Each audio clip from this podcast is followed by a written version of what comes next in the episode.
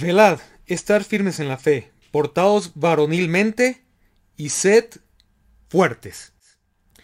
El mensaje de hoy es políticamente incorrecto, así que aquí está tu advertencia si es que eres muy sensible a que tengas cuidado con lo que hoy vas a escuchar.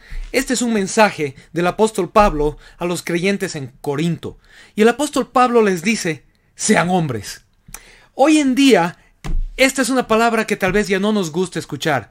Ya no nos gusta decirle a alguien, sé hombre. Nos parece políticamente incorrecto, nos parece insensible, nos parece algo que no vale la pena pedirle a una persona que haga. Sin embargo, en la Biblia, en 1 Corintios capítulo 16, versículo 13, el apóstol Pablo literalmente les dice lo siguiente a los corintios.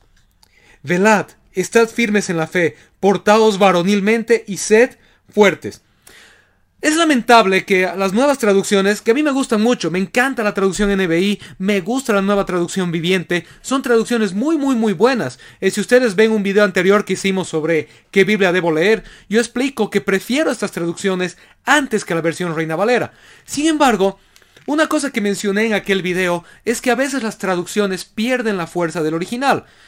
Y una de las razones por las que hacen esto es porque tratan de generar un mensaje un poco más inclusivo, tratan de acercarse al texto bíblico, tratando de tomar en cuenta a los dos sexos y a los diferentes contextos del ser humano de hoy.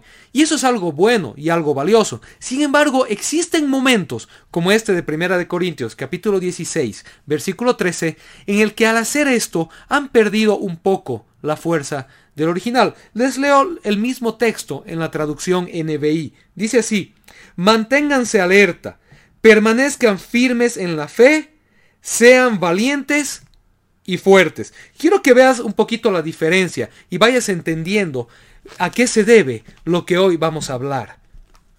La Reina Valera dice velat. Velat, una palabra un poco difícil para nosotros. ¿Qué quiere decir velar? La NBI nos ayuda manténganse alerta. Ajá. El apóstol Pablo les habla a los hermanos en Corinto y les dice, manténganse alertas, no se duerman, no se, no se descuiden, estén alertas.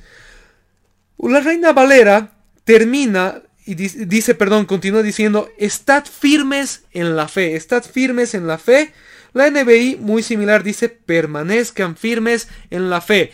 Una frase bastante entendible, bastante accesible. Estén alertas, estén firmes en la fe, que su fe no flaquee, no se debiliten en la fe, no se rindan en la fe. Continúa pues la reina Valeria dice, portaos varonilmente. Y la NBI, tratando de ser un poco más inclusiva, dice, sean valientes. Y termina diciendo la, Reina Valera, y sed fuertes. Y bueno, la NBI nos dice, sean fuertes. Excelente. Vemos que hay un consejo de Pablo a los hermanos en Corinto, donde les dice, estén alertas, permanezcan alertas, manténganse firmes en la fe y sean fuertes. Sin embargo, ahí entra esta otra palabrita que les decía, que la Reina Valera lo traduce como pórtense varonilmente y la NBI les dice sean valientes. ¿Cuál es esa palabra griega? ¿Qué es lo que Pablo está diciendo ahí? Y esto es importante, porque el griego detrás de eso, lo que Pablo escribió en la, en la pluma original, esa palabra griega, andrícese Andrícese. Andrícese. Viene de la raíz ander. Y esta raíz es ser varón. Ser varonil. Fíjate qué interesante que el apóstol Pablo les escribe a los hermanos en Corinto y les dice, sean hombres. Esa sería la traducción más correcta en términos actuales. Si quisiéramos ser fieles al texto original, el apóstol Pablo les dice lo siguiente, permanezcan alertas, permanezcan firmes en la fe, sean hombres y fuertes. Ese es un mensaje que la iglesia ha perdido hoy y a los hombres cristianos de hoy este mensaje es fuertemente importante, pues Pablo y el Espíritu Santo a través de él nos dice, sé hombre, sé hombre. Una acepción, una, uno de los significados de esta expresión sean hombres es sean valientes. Interesante. La traducción NBI no es que está ajena al texto original, sino que está reduciendo el significado del original de, sean, de varonilmente a sean valientes. ¿Y por qué? Porque quiere incluir en esta palabra a todos. Y está bien. Toda escritura es inspirada por Dios, toda escritura es inspirada por Dios y es útil. Entonces, obviamente esta palabra también es útil para las mujeres. Y, y, hay esta connotación que también les dice a las mujeres sean valientes. El Espíritu Santo nos llama a todos a ser valientes. Pero no perdamos el énfasis original en el contexto de la primera carta a los Corintios, de lo que Pablo les está diciendo a los varones en la iglesia. Y les está diciendo, sean hombres. ¿Sabes? Hay algunos ejemplos importantes de esto que valdría la pena tomar en cuenta. Si tú lees las estadísticas de cuando se hundió el Titanic, te vas a dar cuenta que en las estadísticas del hundimiento del Titanic sucedió algo muy interesante. Los hombres se esforzaron para salvar a las mujeres y los niños. Había la frase mujeres y niños primero no porque la vida del hombre valga menos o sea más importante, sino por este consejo bíblico. Sean hombres.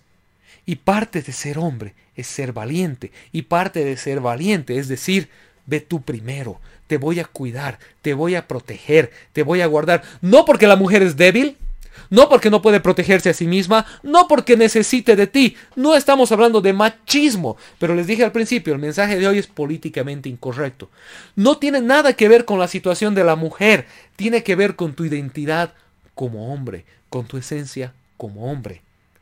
Y una de las cosas que el hombre está llamado a hacer delante de Dios es amar a su mujer y darse a sí mismo por ella, así como Cristo amó a la iglesia y se dio a sí mismo por ella. Eso escribe el apóstol Pablo en Efesios capítulo 5 versículos 23 en adelante. Así que la expectativa de Dios del hombre es que sea hombre y en parte de ser hombre es que se dé, que ame, que proteja, que ponga en primer lugar a su mujer y a sus hijos. Hablábamos del Titanic. Cuando el Titanic se hunde, los hombres que estaban ahí tienen este mantra, mujeres y niños primero. Primero salen y se salvan y se defienden las mujeres y los niños porque ellas están antes que nosotros, porque nuestros hijos y nuestra familia están antes que nosotros. Ahora te desafío a que veas las fotos de lo que está sucediendo hoy en Afganistán. Hay una foto famosa de un avión de la Fuerza Aérea de Estados Unidos llena de refugiados afganos. Y quiero que te fijes que la mayoría de los que están ahí adentro son hombres jóvenes. Sí es verdad, hay mujeres y hay algunos niños. Y hay las escenas que te rompen y te quebrajan el corazón de esa mamá lanzando a su hijo por encima del alambre de púas para que el marín norteamericano lo agarre y lo pueda llevar a, rescate. Pero el, punto es que muchos de los que sean, hoy están saliendo y están pisoteando a, a, los niños y están pegando a las mujeres y están haciendo a un lado a todos los demás porque simplemente ellos tienen la fuerza bruta y la capacidad de hacerlo, son hombres jóvenes. Son hombres jóvenes. Mayoritariamente son hombres jóvenes. Y la pregunta es, ellos no son cristianos, no conocen a Dios. Ellos tienen la fe musulmana. Y en la fe musulmana, lo creas o no, la mujer no es ni siquiera una ciudadana de segunda clase. La mujer en el Corán le pertenece literalmente al hombre. Es de propiedad del hombre. Entonces, el Corán en lugar de elevar a la mujer, la denigra. Y es natural que en esa cosmovisión el hombre que vale más, el hombre que es el único que realmente vale y el único realmente importante, sea el primero en salvarse y en salir corriendo y en tomar su lugar. Pero la Biblia hemos visto nos dice lo contrario. Nos dice, maridos, amen a sus mujeres así como Cristo amó a la iglesia y se dio a sí mismo por ella. El mandato bíblico para el esposo es que el esposo debe poner a su mujer en primer lugar, cuidarla, amarla, protegerla y respetarla. Lo triste es que a pesar de esas diferencias en la cosmovisión de nuestra teología, de nuestros libros sagrados Corán versus Biblia, y en el Corán la mujer es denigrada y es vista como objeto del varón, y en la Biblia la mujer es eh, levantada y es vista como alguien a quien el varón debe amar, cuidar, proteger y poner en primer lugar, en la práctica hoy vemos que muchos hombres no se portan varonilmente, no se portan valientemente. Es triste ver cómo ahora muchos hijitos de mamá tratan mal a su mamá y nunca terminan de madurar y nunca pueden hacerse hombres de verdad, nunca pueden valerse por sí mismos, no pueden lavar su ropita, no pueden cocinarse, no pueden proveer para sí mismos y luego salen de casita de mamá y se casan y buscan que su esposa sea su nueva sirvienta, un reemplazo de su madre. Y Pablo entra ahí y les dice, pórtense varonilmente, sean hombres. Amigo, que nos estás escuchando hoy. Hoy quiero desafiarte a que seas contracultural, a que seas hombre, a que hagas caso al consejo de Pablo en Primera de Corintios, capítulo 16, versículo 13, lo que Pablo recomienda a los hermanos en Corinto.